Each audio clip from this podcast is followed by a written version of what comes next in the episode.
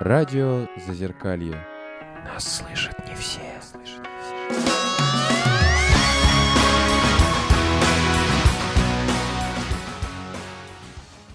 Всем привет, на связи радио Зазеркалье, и мы начинаем наш субботний эфир после большого перерыва. Сегодня мы поговорим о пограничном расстройстве личности, о том, как оно формируется, что это вообще такое, как его лечить, как вообще с этим работать.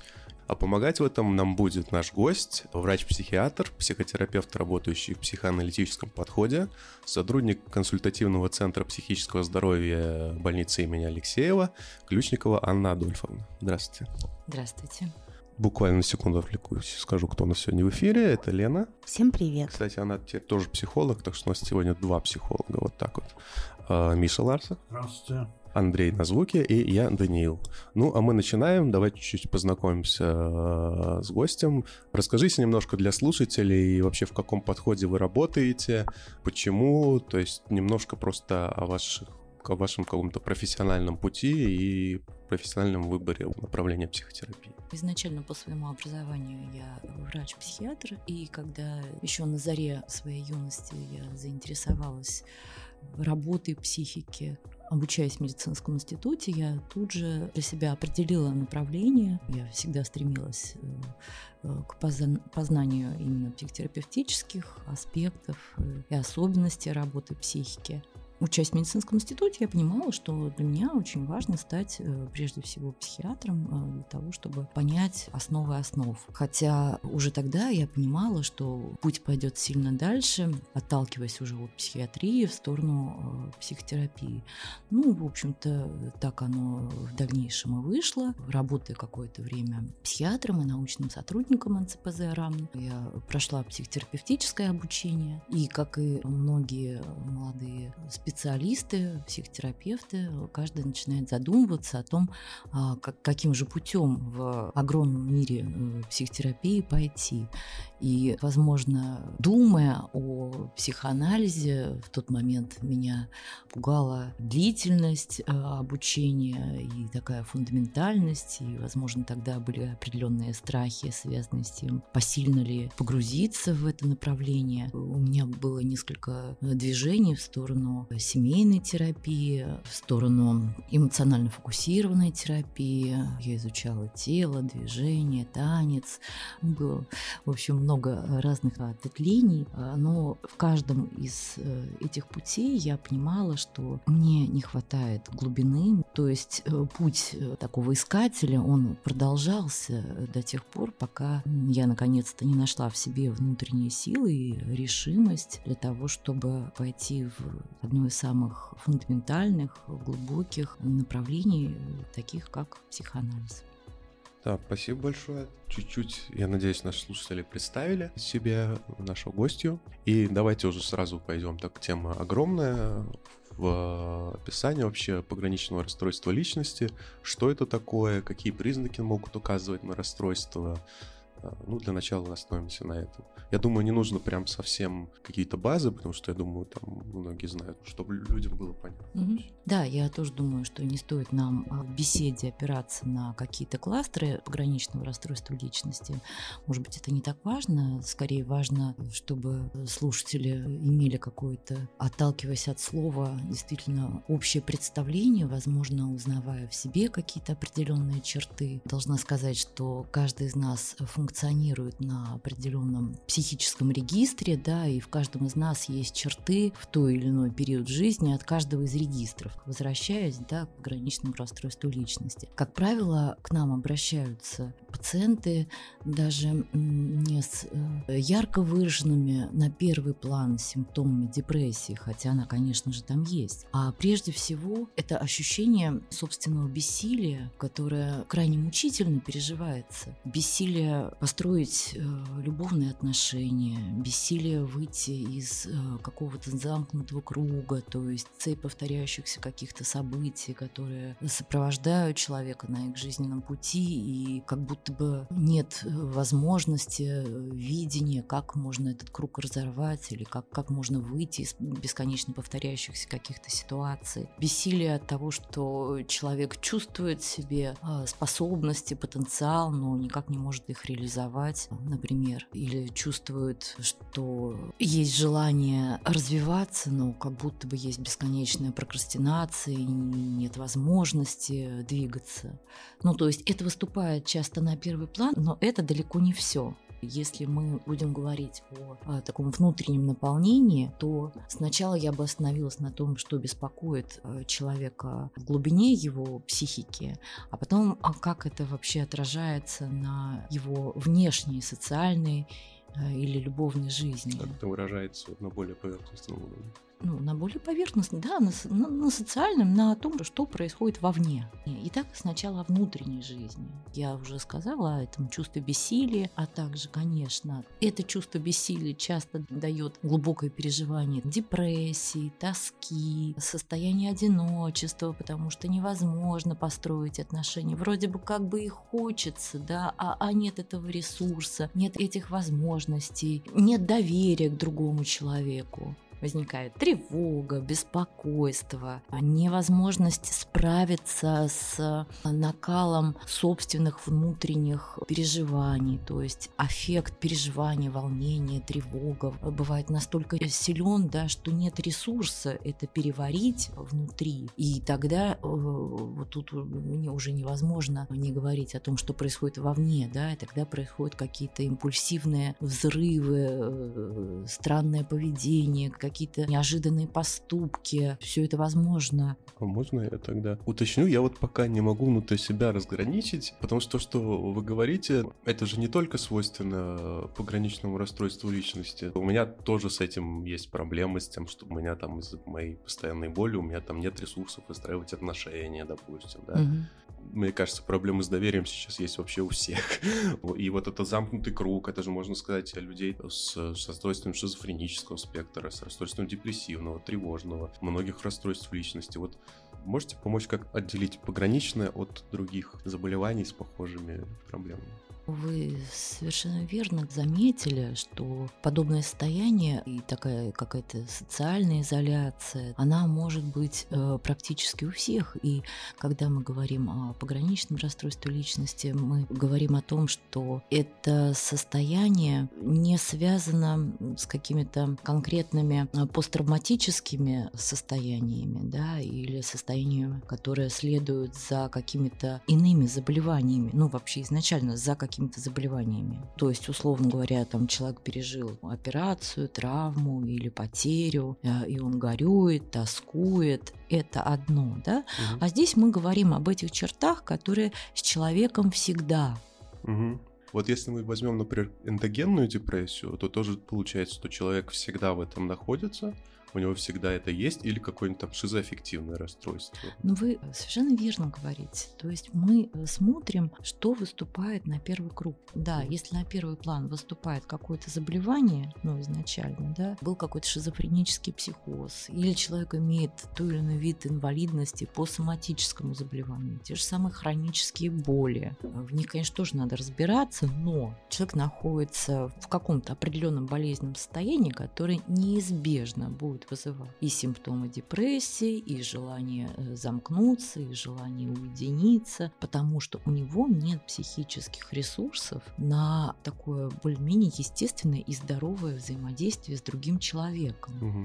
Когда же мы говорим о э, определенных чертах, которые характерны для э, пограничного расстройства личности, то мы говорим о том, что само это состояние, оно очень раннее, а начинает проявляться в позднем детском возрасте, либо подростковом периоде. И дальше скорее набирает обороты, то есть это состояние вторичное. То есть маленький ребенок, который испытал свою дефицитарность в отношениях с первичными объектами, мы об этом еще, думаю, поговорим, затронем, mm-hmm. он не дает сразу симптом депрессии, он пытается как-то там пошевелиться, завоевать своих родителей, завоевать свою маму, да, то он э, бывает гиперактивным, то он иногда бывает замкнутым, то таким, то сяким, но проявление таких проявлений, которые появляются в пубертате, с началом его сексуального развития, да, с активацией этого развития,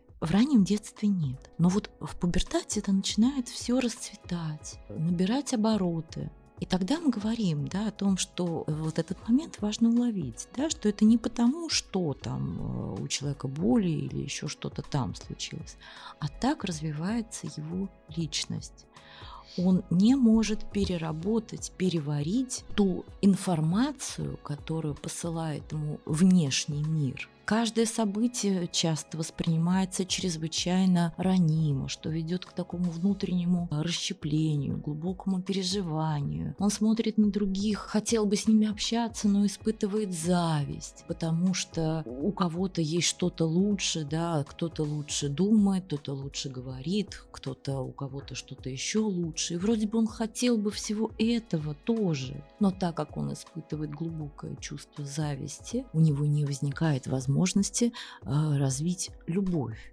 Mm-hmm. Часто мы говорим о том, что вообще нарушены вот э, социальные контакты, социальное взаимодействие, потому что человек крайне одинок и по-настоящему глубоко в себя никого не пускает, потому что он крайне недоверчив. Он не может э, представить, что его просто могут любить. Угу. Но это получается в случае с пограничным, это еще и про эмоциональную лобильность какую-то тоже, да, про перепады настроения и какую-то импульсивность, трудности с выдерживанием своих эмоций, да, или... Конечно, куда же без этого, если, условно говоря, психика человека экономически не справляется с теми импульсами, которые он получает извне, то это вызывает часто внутренние взрывы, такие расколы, а, расщепления. И часто вызывают агрессивные наплывы, наплывы, направленные на людей, предметы, мир и самого себя потому что, ну, все-таки, кто удерживается в социуме, он социально все же неприемлемо выражать э, свою агрессию, да, свою злость на окружающих. Часто эта агрессия, злость направлена на себя а, и выражается в виде самоповреждающего поведения. Но здесь э, мы так вот с вами начали говорить, но здесь очень много вводных данных, которые стоит помнить и, и которые, возможно, стоит ввести в нашу беседу, да, потому что есть основные такие моменты, как влечение к жизни, влечение к смерти. Э, то, что преобладает в э, функционировании пограничных пациентов, конечно, преобладает именно влечение к смерти как таковой.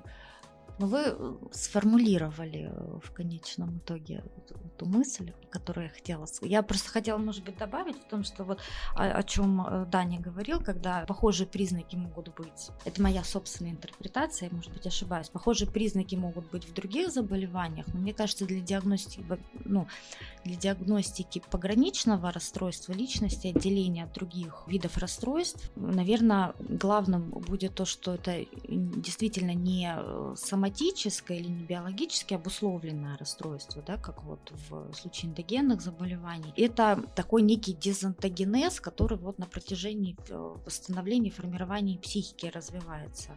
Да, безусловно. А, и, наверное, исключив там эндогенные причины, соматические заболевания, какие-то другие там э, причины внешние, можно вот сформулировать, э, что имеет место вот это пограничное расстройство. И если вы, вы чуть-чуть упомянули о вот регистрах, на которых мы функционируем в тот или иной момент времени, я бы описала пограничное расстройство, наверное, как такое немножко, я не знаю, корректно это будет э, сказать, не, не, не целостное, не до конца целостное, дифференцированное я когда не очень понятно, как ты функционируешь, как другие функционируют, когда такая нестабильность может наступить вследствие э, тех событий, которые в ином случае человека, не, другого человека, так скажем, не дестабилизируют. Ну, давайте вот, э, заканчивая вот этот вопрос. Uh, так как все-таки, мне кажется, это не самое простое для диагностики заболевания, то вообще может ли человек сам заметить у себя признаки, которые присущи именно этому заболеванию. Я понимаю, что это делает психиатр, и это нужно идти к психиатру, но вот как-то первичную диагностику, как человек может понять, что у него есть какие-то признаки, допустим, пограничного расстройства? Может ли он вообще понять, или иди к психиатру, и там тебе все расскажут? По-моему, обычно человек приходит э, к специалисту не с готовым диагнозом, а с тем, что его беспокоит. Ну, то есть, если человек испытывает длительное время состояние своего собственного психического неблагополучия, то, безусловно, стоит обратиться к специалисту, э, где совместно в беседе можно уже определить, э, что конкретно является основной такой причиной и что будет являться мишенью для работы. Я почему спрашиваю этот вопрос? Потому что очень часто очень много историй, если бы здесь была, допустим, Наташа, которая вот еще одна наша участница, у нее были проблемы, потому что ей поставили неправильный диагноз и долго лечили от не того. Мы ей в итоге биполярное расстройство поставили, вот, и, и подобрали соответствующую схему, и ей хотя бы было нормально. У меня очень много историй от знакомых. Ну, в общем, история о том, что человеку часто самому приходится строить гипотезы Мгм. и приносить их к врачу, и уже тогда вот с ним разбираться, потому что часто бывают проблемы в диагностике. Именно поэтому я так спрашиваю, как человеку построить Ну, гипотезу э, касательно ПРЛ. Гипотеза прекрасна. А Гипотезы всегда говорят о том, что человек э, размышляет, что же с ним происходит что же с ним происходит и какие корни. И если человек склонен к такой рефлексии, саморефлексии, то уже прекрасно. А, Но для того, чтобы лучше понимать, э, что же действительно происходит, как правило, человеку нужен другой, да, и взгляд другого, когда э, совместно с этим взглядом происходит э, какое-то общее единое понимание процессов. То есть я бы не ставила, знаете, такую задачу высказать здесь такие критерии, которые ну, люди читают в интернетах, да, и приходят готовыми диагнозами и говорят, а давайте, доктор, вылечите меня, пожалуйста, потому что я вот тут прочитал, у меня есть вот такое заболевание, и я убежден, что оно у меня есть. Но человек иногда может заблуждаться. Я наблюдаю за стилем какого-то ну, такой самодиагностики, которая происходит сейчас, да, погружением в изучение э, литературы по там, психиатрии или психологии. И, с одной стороны, это прекрасно, потому что человек интересуется психическим. Ну, то есть он у себя это психическое обнаруживает, да, то есть он не считает, что его проблема связана исключительно с э, Внешним а, погодой, да-да-да, внешним миром, событиями, там, какими-то плохими другими, да, то есть эта рефлексия прекрасна. Но зачем человеку диагноз? Чтобы, например, подобрать правильное лечение. Ну, он же не сам его будет выбирать, и, надеюсь, не сам будет лечиться. Это без вариантов.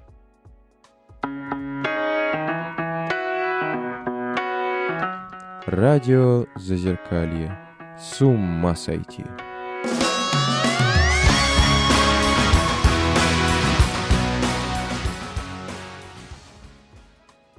Я бы хотела сказать, что, наверное, каждый случай здесь надо рассматривать э, индивидуально. Я, к сожалению, в деталях истории Наташи не знаю. Она много говорила о том, что да, у нее был неверно поставлен диагноз. И здесь, наверное, надо разграничить э, психиатрию и психотерапию.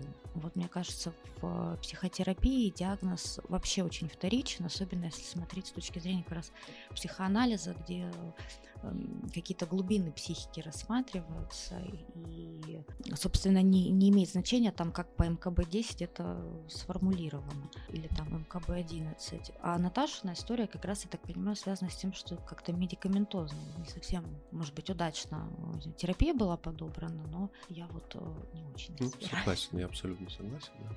Да, единственное, что я хотела бы заметить, что отчасти могу согласиться с вашим мнением, потому как когда мы работаем с пациентом, возможно, мы не держим в голове классификацию МКБ-10 или МКБ-11, но для нас крайне важно понимать именно функционирование человека, потому что от этого зависит ну, развитие его, э, его структуры и то, собственно говоря, к чему обычно идет любой уважающий себя э, терапевт, он идет к его первичным инфантильным неврозам, а это всегда задает ту или иную структуру. Нельзя сказать, что мы не задумываемся о том, какое же функционирование э, человека перед нами, но не обязательно оскорблять его диагнозом.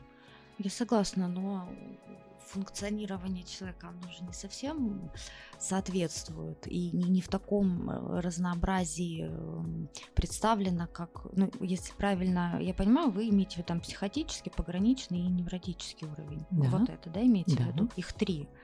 А диагнозов по МКБ-10 там, ну, 11 там сотен. Возможно, я ошибаюсь, но мне кажется, не так э, важно, как он там поведенчески выражается. Если мы понимаем, что человек, например, на психотическом уровне функционирует, то что у него там за диагноз, как он сформулирован, это не столь принципиально. Но вы удивитесь, что э, э, психотерапевтические или психоаналитические подходы э, не так уж э, расщеплены с психиатрией. Они плотно связаны, взаимодействуют. Единственное, что в психотерапии больше пространства для осмысления и размышления, потому что мы не пользуемся конкретными схемами лечения, э, которые используются в э, классической психиатрии, в биологическом подходе. Уточню вот момент. Например, в КПТ, да, там протокол. Протокол для депрессии, какого-то еще расстройства. То есть там прям какая-то вот такая на уровне мышления, поведения корректировка. Там, да, быстренько замазали, что-то научили, как там справляться с какими-то там эпизодами. И человек идет дальше. В психоанализе же как бы подход как бы получается не, не сверху от э, конкретно вот сейчас актуальной проблемы, а он наоборот из глубины, из корней этой проблемы. Вы очень тонко чувствуете суть вопроса. И я понимаю, что э, когда мы начинаем размышлять о, а, разных подходах, э, в том числе э, когнитивно-поведенческие, с протоколами, с желанием быстрых решений, это возможность быстро справиться с той или иной симптоматикой, да, то есть в этом случае лечение будет носить больше симптоматический характер, а не патогенетический, то есть Мгм. они более глубинные. Мгм. Да, и ну, в рамках государственных учреждений это имеет, имеет место, да, потому что больница э, имеет свои определенные задачи, да, снять остроту, э, э, быстро, быстро помочь. Вот. Но и потом надо сказать, что действительно не каждому человеку подходит психоаналитическое лечение, потому что оно рефлексивное, э, долгое, э, глубинное. Понимаете, если мы хотим э, решить вопрос поверхностно и быстро, да, Как в структуру государственного учреждения тогда встраиваются психоаналитики с их долгим, с подходом долгого лечения. правда хороший вопрос. Глубинное психоаналитическое э, лечение индивидуальное в рамках, конечно, государственного учреждения, оно э, почти невозможно.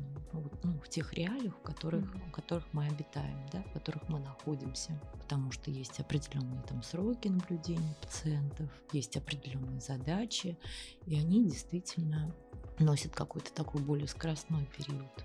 Ну вот на примере консультативного центра психического здоровья, в котором я работаю, а, этот центр был а, организован и основан, собственно говоря, для всех желающих, и в основном а, к нам приходят люди, которые глубоко заинтересованы в психотерапии и по тем или иным причинам не могут позволить себе частных специалистов, иногда по вопросам недоверия, иногда по финансовым вопросам, по- по- по-разному.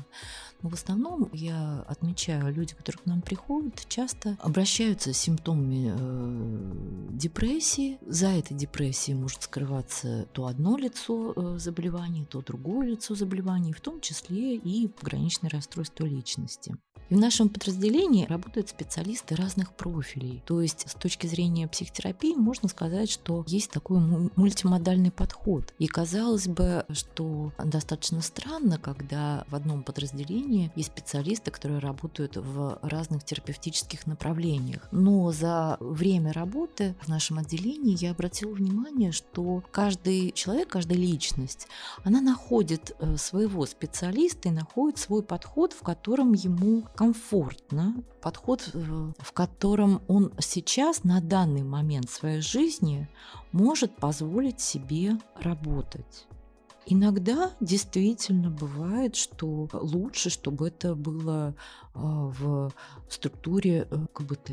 Быстро что-то убрали, что-то с- сняли какой-то симптом. Для тех, кто а, готов работать глубже и дальше, тоже есть такая возможность, я бы так сказала. Спасибо.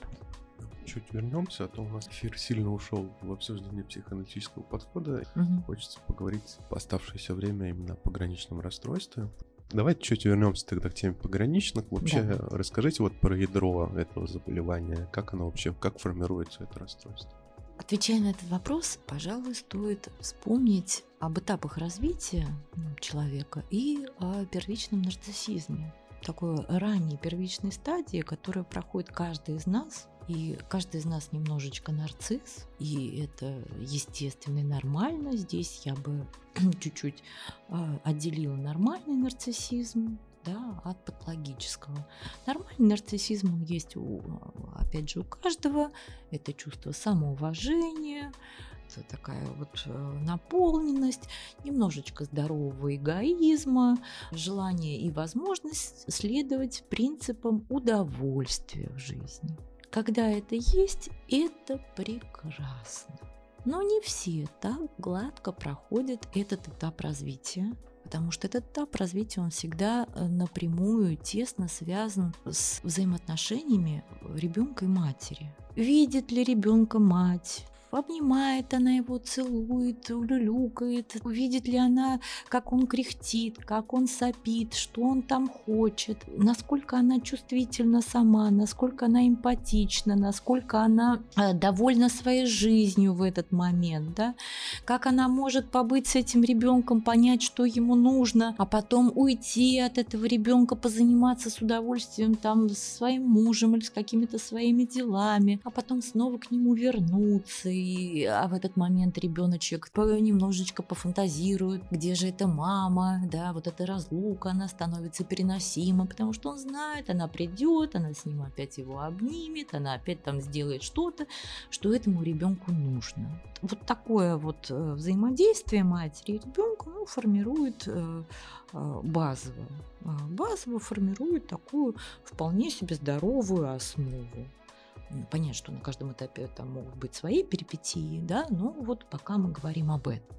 Если же а, мать по тем или иным причинам в депрессии, тут, э, возможно, кто-то захочет э, более глубоко изучить эту тему, я очень рекомендую всем почитать э, статью Андра Грина, которая называется «Мертвая мать». Мертвая не в том плане, что она умерла, да, а мертвая в том, что она эмоционально мертва для такого тонкого э, взаимодействия, да, недоступно. Причин этому может быть, э, причин таких может быть очень много, да, э, ну, но тем не менее так случ- случилось, так сложилось. Мы сейчас даже больше не об этой матери, да, а о том, что с этим ребенком происходит дальше, да, потому что одна из таких главных задач матери влюбить ребенка в жизнь, подарить ему этот принцип удовольствия, да, что он может от жизни получать удовольствие от взаимодействия, от общения, от каких-то процессов, что удовольствие сменяет неудовольствие, но если там немножечко потрудишься, там что-то там сделаешь, опять удовольствие твое будет. И это как раз смена вот этого удовольствия, неудовольствия является основой нашего прогресса. Там что-то потрудился, потрудился, получил свою награду, доволен, удовлетворен собой, жизнью, другим, все хорошо.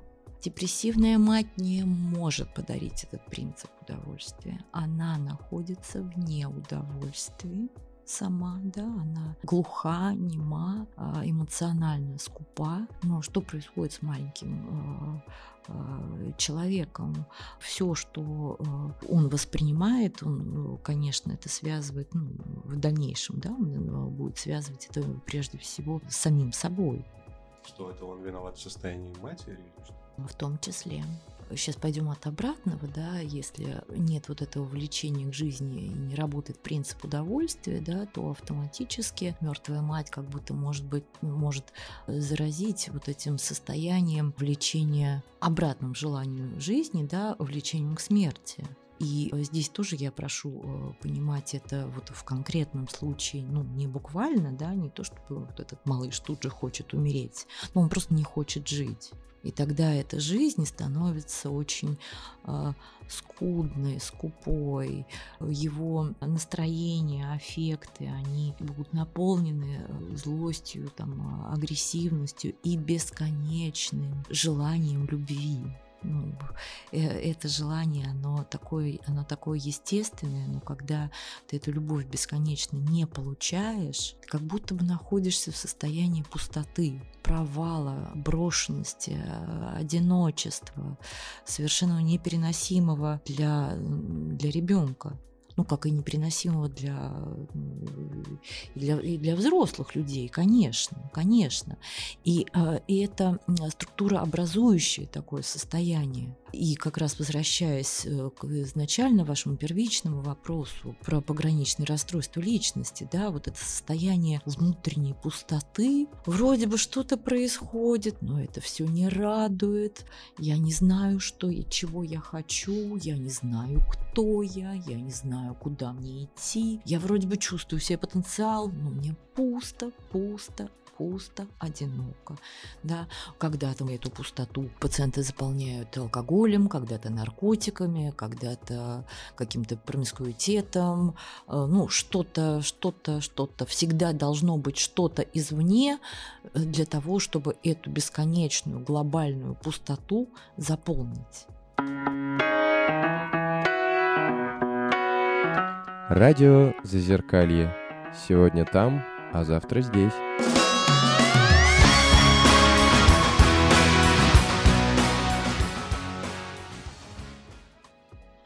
Понимаю, что там именно пустота, которую пытаются заполнить. То есть это не какая-то душевная боль, потери как у кого-нибудь родственника или от чего угодно. То есть это не какие-то слишком сложные переживания. Это больше именно вот про одиночество, про вот эту пустоту, которая вот с детства вот так вот идет. Именно, да. И тогда мы снова возвращаемся к тому вопросу, который вы обозначили уже здесь в эфире, да, не является ли это состояние там после какого-то заболевания. Нет, оно первично. Но тут я бы еще отметила, это не все. Тут э, действительно очень много вводных данных, которые, не знаю, в краткой беседе удастся ли все это осветить. Есть еще и э, депрессивный родитель, а, как правило, становится крайне нечувствительным к психическим переживаниям, психическим интонациям самого ребенка. Но так как все э, люди социальные, да, считают, что ребенок э, должен соответствовать каким-то собственным нарциссическим представлениям. То есть ребенок должен быть лучшим, он должен хорошо выглядеть, он должен рано начать обучаться, а, у него должны быть там лучшие няньки, гувернеры, там, ну или в зависимости от того, у кого какой социальный статус, да, но что-то должно быть лучшее, но эта картинка, опять же, извне. То есть получается, что на фоне внутренней пустоты да, такой эмоциональной нечуткости, а, отсутствие такой рефлексии и, не, и как будто бы нет возможности эту рефлексию приобрести через лицо а, другого, да, через вот это первичное зеркало это становится невозможным, но есть требования. Есть требования, которым э, этот самый ребенок должен соответствовать. И тогда родитель его, ну, как будто бы э, любит за то, что он хороший.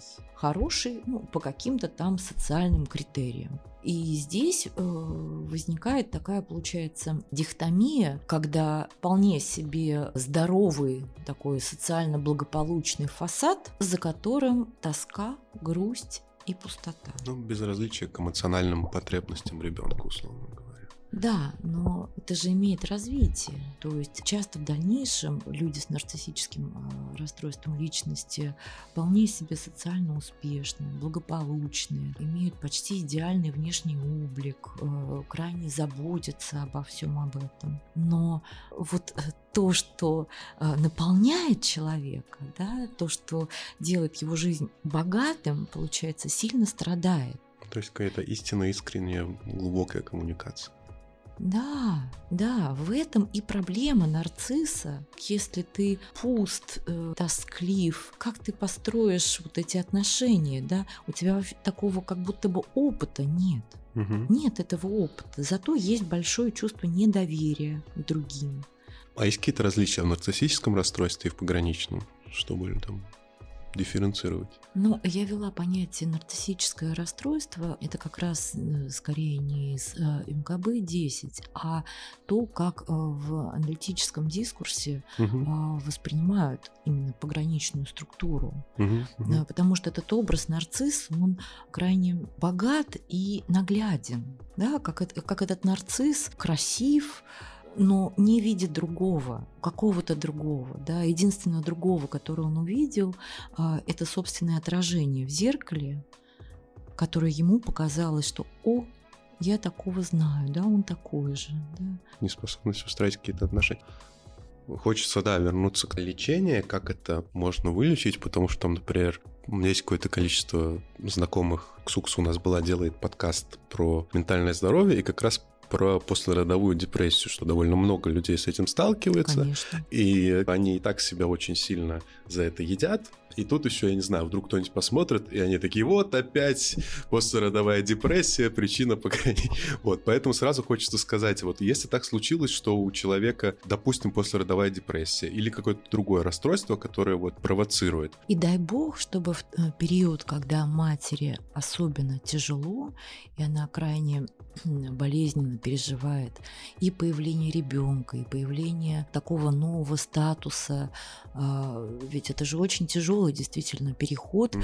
от состояния а, женщины-любовницы, ну, любовницы не в прямом смысле этого слова, да, от женщины-жены к жен- женщины, э, женщины-матери. Это глубочайшая психическая переработка этого материала, ну, э, этого события.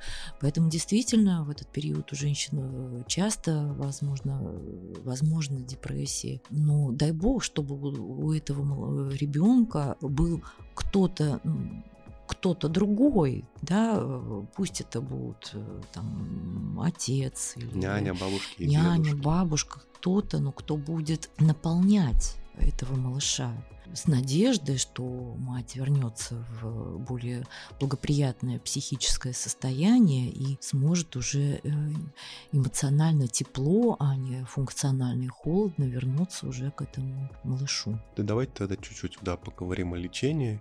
Вот так случилось, что у человека такое произошло на первоначальных ступенях да. развития. Да. Как это можно, какое правильное слово, вылечить или как-то скорректировать, да? Что он может сделать для того, чтобы ему стало легче? Mm. Если я правильно понимаю ваш вопрос, вы хотите понять, возможно ли улучшение а, уровня психического функционирования. Да? Оно, конечно, оно возможно. И когда человек приходит в терапию, здесь ну, нужно действительно быть настроенным на то, что это тонкий и длительный процесс, в котором будут свои взлеты, падения. Как выглядит процесс лечения для, леча... для человека с пограничным расстройством личности? Ага. Понятно, не так просто, да? Как Лена сказала, тут э, протокола нет и быть не может но есть основополагающие вехи. И еще ну, в свое время Фройд выделил три основных таких э, направления, такой треножник, на который мы опираемся в лечении. Э, прежде всего, это текущее состояние, тот э, невроз, ну, сейчас не, слово невроз не путайте, ну, как бы тот симптомокомплекс, да, с которым приходит человек его инфантильный невроз, ну то есть его ранние э, переживания, потому что мы, мы в любом случае медленно, но верно продвигаемся э, к этому, э, к тому, что часто бывает забыто, вытеснено, подвергнуто такой форклюзии, ну то есть как бы отказу от этих воспоминаний, что это вообще со мной такого не было, потому что у меня все было самое лучшее, мои родители были самые великолепные, самые замечательные, замечательные, это вы, специалисты, во всем вините, а я их буду только защищать.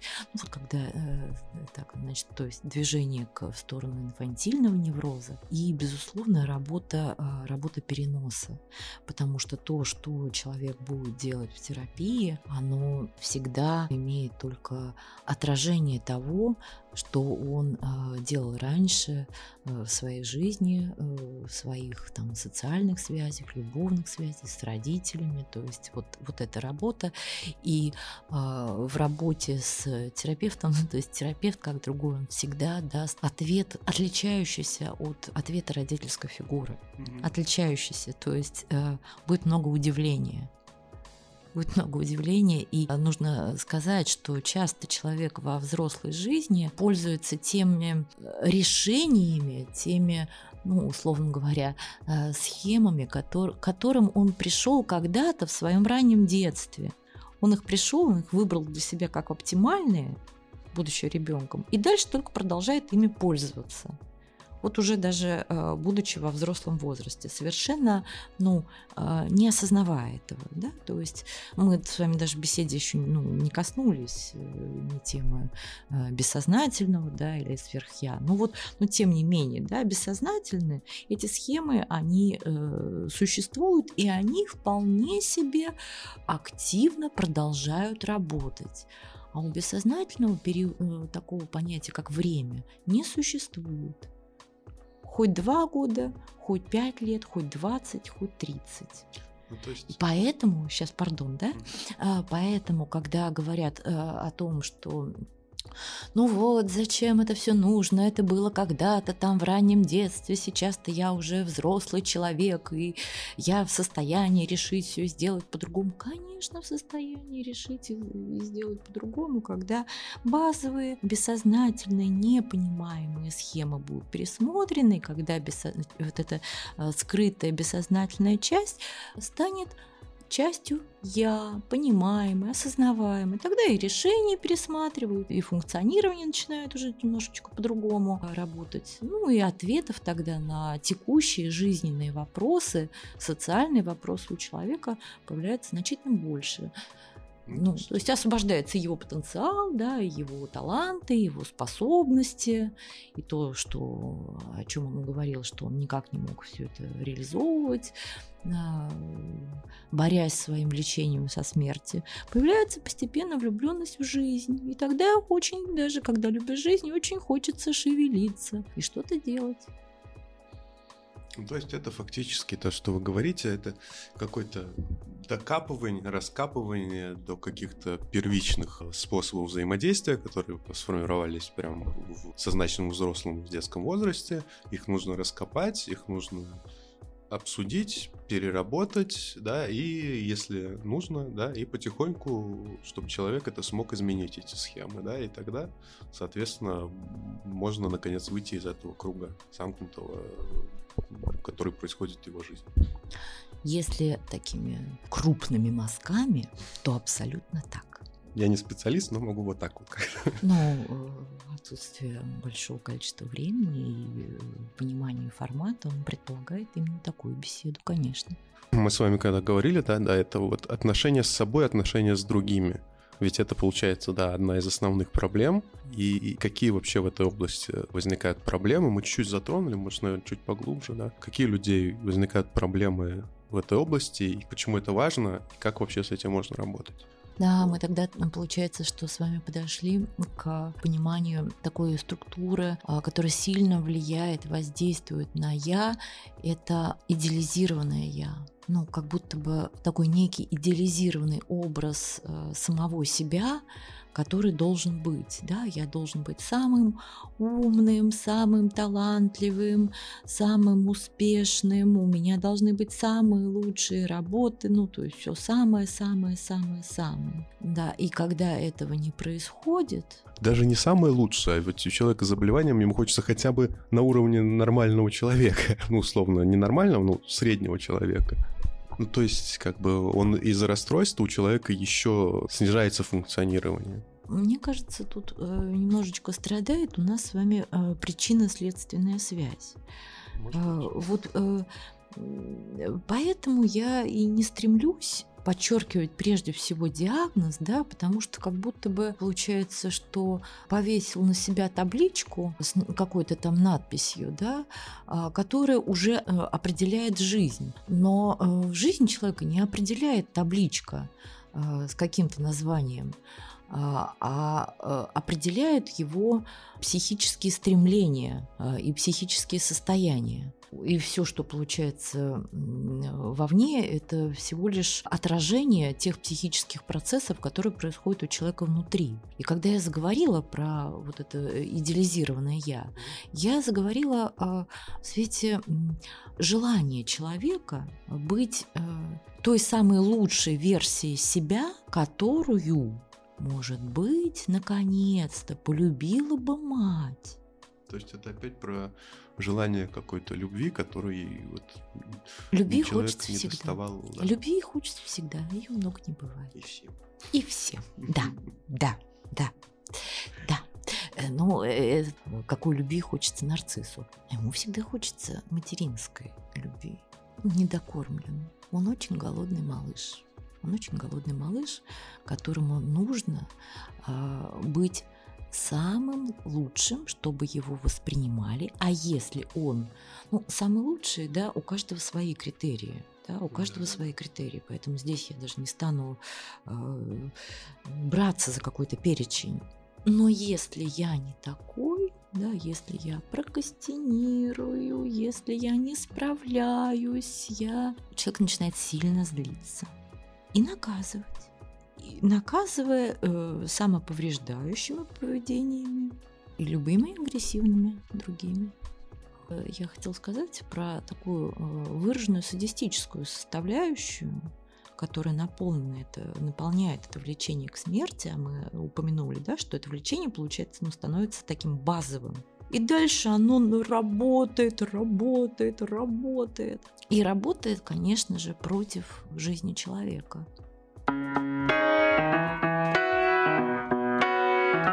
Радио Зазеркалье. Уж лучше вы к нам.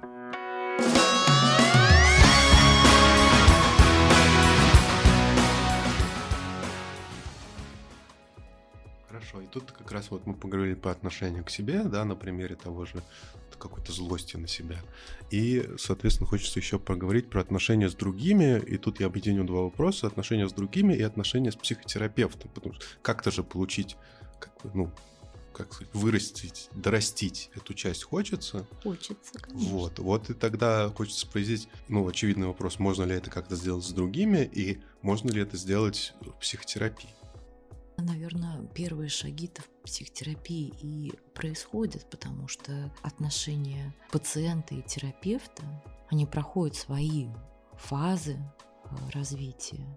И возникает состояние не сразу, конечно же, естественности и доверия. Эти уже базовые шаги дают возможность понимания того, что тебя видят, да, что ты, причем здесь э, очень важный такой момент, да, чтобы э, психотерапевт не был э, такой бесконечной доброй грудью, Потому что если это бесконечно добрая грудь, которая докармливает этого взрослого уже малыша, да, то это тоже не, ну, не, не совсем то, потому что получается, что важные э, скрытые части э, пациента, его злость, э, его э, агрессивность, они как будто бы должны раствориться, потому что как же это можно так позлиться на эту самую хорошую, добрую маму? А, на нее невозможно позлиться, да, то есть в, в терапии часто возникают такие моменты, часто фрустрирующие пациента, ну, о которых можно говорить, о которых можно обсуждать, то есть здесь очень важно, чтобы перенос, который случается в терапии, чтобы он был таким позитивным, но не слащавым. Ну, то есть психотерапевт должен это выдерживать и поддерживать, выдерживать чувства и переживания клиента, и поддерживать его в росте, соответственно, и в конце концов он должен стать сам себе вот этим родителем. Абсолютно, этим, да. абсолютно, да. Mm. Выдерживать, и именно это будет человека вести. Поэтому работа, да, непростая, непростая работа. Вот мы сейчас говорим, и я часто думаю, я поменял, наверное, в районе восьми психотерапевтов. У меня все-таки идея больше по хроническую боль. На самом деле не было такого, что они меня меняли, что в основном я меня. Ну, найти своего терапевта действительно очень сложно, потому что много чего должно сойтись и сложиться. Ну, да, иногда думаешь, правильно это, неправильно. Ну, я сейчас прихожу к тому, что все-таки с постоянной болью это не только по, про психотерапию, скажем так. Вот. Да, давайте как раз поговорим мы про биопсихосоциальный подход. Вот сейчас же как-то у нас, давайте. особенно в нашей стране, и в НЦПЗ тоже, кстати, я там лежал собственно, у нас проблема в том, что у нас часто биомедицинский подход применяется. Вот и хочется поговорить, насколько важен би- биопсихосоциальный подход. Ну, это основная концепция, и, по-моему, соверш... ну, совершенно справедливая. И... То есть у нас часто бывают, как я к этому отношусь, как это в терапии работает или что, или не, не захватываем ли мы пациентов и не говорим э, ни в коем случае не обращайтесь к психиатрам, а, э, а, а, только, а только лежите на кушетке или что что-то такое. Не-не-не-не-не. Важен ли, ли вот это биопсихосоциальный подход, когда учитывается не только необходимость медикаментозной терапии, хотя ну, это тоже часть лечения, тоже многим понятно, она, медикаменты нужны, но учитывается и то, что это не только про таблетки, не только про генетику, да, это еще и про психику, про отношения с собой, с другими, это про социум. И... Свой вопрос. Мне кажется... А, да, э, да, и вместе с тем э, в практике мы часто сталкиваемся с такими состояниями, когда в ходе работы, да, бывает, обостряются какие-то переживания, какие-то чувства. Иногда э, это отражается на состоянии, и это самое время обратиться к психиатру и немного скорректировать э, биологическую терапию. Мне кажется, это так естественно относиться э, чутко э, ко всем этим моментам и нюансам, потому что био, психо, социо, да, и когда мы работаем с тонким психическим, э, нам про биологическую составляющую тоже важно не забывать, конечно. Мы говорили, да, о каких-то проблемах в функционировании на разных этапах, да, в отношениях с значимым взрослым, с воспитывающим, да. Просто, знаете, вот есть вот эта такая дихотомия, когда вот кто-то говорит, вот давайте работать с настоящим, это как раз больше про КПТ, да, кто-то говорит, вот давайте вот э, искать вопросы с прошлым. Есть там, например, какие-нибудь схемотерапии, так мы много кого приглашали, да, которые там, нам схемотерапевт рассказывал, что там и то, и то, то есть ты берешь что-то из прошлого, и там смотришь, как оно проявляется в настоящем, и что-то одновременно меняешь в настоящем. Психоаналитический подход часто он ассоциируется с тем, что вы там вот, вы начали копать, и вот вы там копаете, что там у вас было в детстве, что там было. Я не говорю, что это правильно, я говорю, что такое распространенное мнение. Uh-huh, uh-huh. Поэтому вот хочется как бы уточнить, вот в случае с пограничным расстройством с точки зрения психоаналитической терапии, там больше про вот это прошлое, про первые периоды, или больше про настоящее, или это все вообще невозможно друг от друга отделить? Вот как вообще это происходит?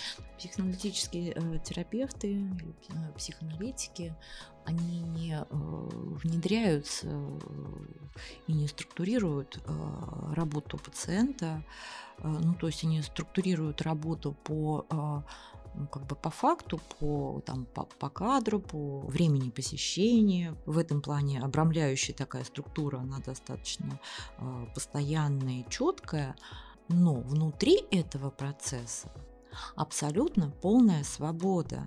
Да, и когда приходит человек, мы говорим, э, там, ну, не понимая, как себя вести, да, мы говорим о том, что вы можете говорить обо всем, что приходит вам в голову а приходит в голову текущие моменты, рабочие вопросы, взаимоотношения, а, состояние, воспоминания. И вот это все, все, все, все, все, все, все. А мы тихонечко а, когда-то выдерживаем, когда-то связываем, когда-то, ну и без, ну, безусловно, анализируем сам процесс э, и структуру там, сегодняшнего сеанса, там, прошлого сеанса, там, думаем, как это отразится в дальнейшем. Ну, то есть э, это очень многоуровневый, многогранный процесс. Ведь нет такого, что вы должны говорить только о прошлом, да, или нет, человек в этом плане как раз должна быть и есть свобода. И человек ко всему еще учится э, свободно проявляться свободно как бы выражать то, что у него на уме. Это не всегда просто, особенно когда какие-то чувства сложные к психотерапевту возникают. Вот. Это непростая история. Да, но базовая. Я бы тут добавила, что это же внутренний процесс, а люди говорят там о том, что у психоаналитика мы говорим там о прошлом, о детстве, что-то копаемся в том, что не важно. Это же такой как бы некоторый фасад, который вот э, в структуру этих э, событий можно попасть только если в, этих, в этом процессе в терапии поучаствовать. Потому что недавно э, знакомые, э, когда узнали, что я вот э, учусь на психолога, mm-hmm. они там, ну там, ну и что ты там делаешь? Ну вот посидели, поболтали, там с вас пять тысяч, ну нормально ты устроилась. Ну то есть мы даже о подходе вообще не говорили. Mm-hmm. То есть ну это просто многим людям представляется какая-то совершенно бесполезная беседа что можно на кухне посидеть с подружкой там, mm. за, за бокальчиком чая и примерно такого же эффекта достигнуть. Что ты скажешь? Это комментарий. Справедливости ради, с подружкой тоже будет работать перенос. Рано или поздно. Стирать с подружкой тоже действительно... С подружкой будут работать проекции. Посидеть тоже да, подружкой посидеть тоже неплохо, но э, и поделиться какими-то своими переживаниями тоже хорошо, но э, друзья вряд ли могут быть э, друг для друга работающими психологами. Да. да, ну и э, ко всему в вашем комментарии услышалась ну, определенная дискредитация профессии психолога как таковой, да, но это тоже связано с наплывом психологической, часто непрофессиональной информации или предоставление быстрых решений, желание этих быстрых решений. А, и тоже, кстати, что диктует э, часто такое а, нарциссическое наше время, мы говорили, да, о персональном таком нарциссизме, да, но часто и время предъявляет такие, или определенное временное пространство, э, такие как будто бы пожелания э, к человеку, что ты должен быть э, лучше, лучшей версией себя, пройди быстрый путь сейчас, там, 10 сеансов с коучем или что-то там, и, и ты будешь прошаренным, продвинутым, просветленным, в потоке, ну и так далее, и в ресурсе. Понятно, что глубинной терапии это не имеет совершенно никакого отношения, а вот опасность этого действительно существует, потому что можно пройти э, такие виды работы, и это очень быстро будет формировать такую, знаете, структуру ложного «я», когда, э, когда это к истинности и к истинным переживаниям человека ну, не имеет совершенно никакого отношения, а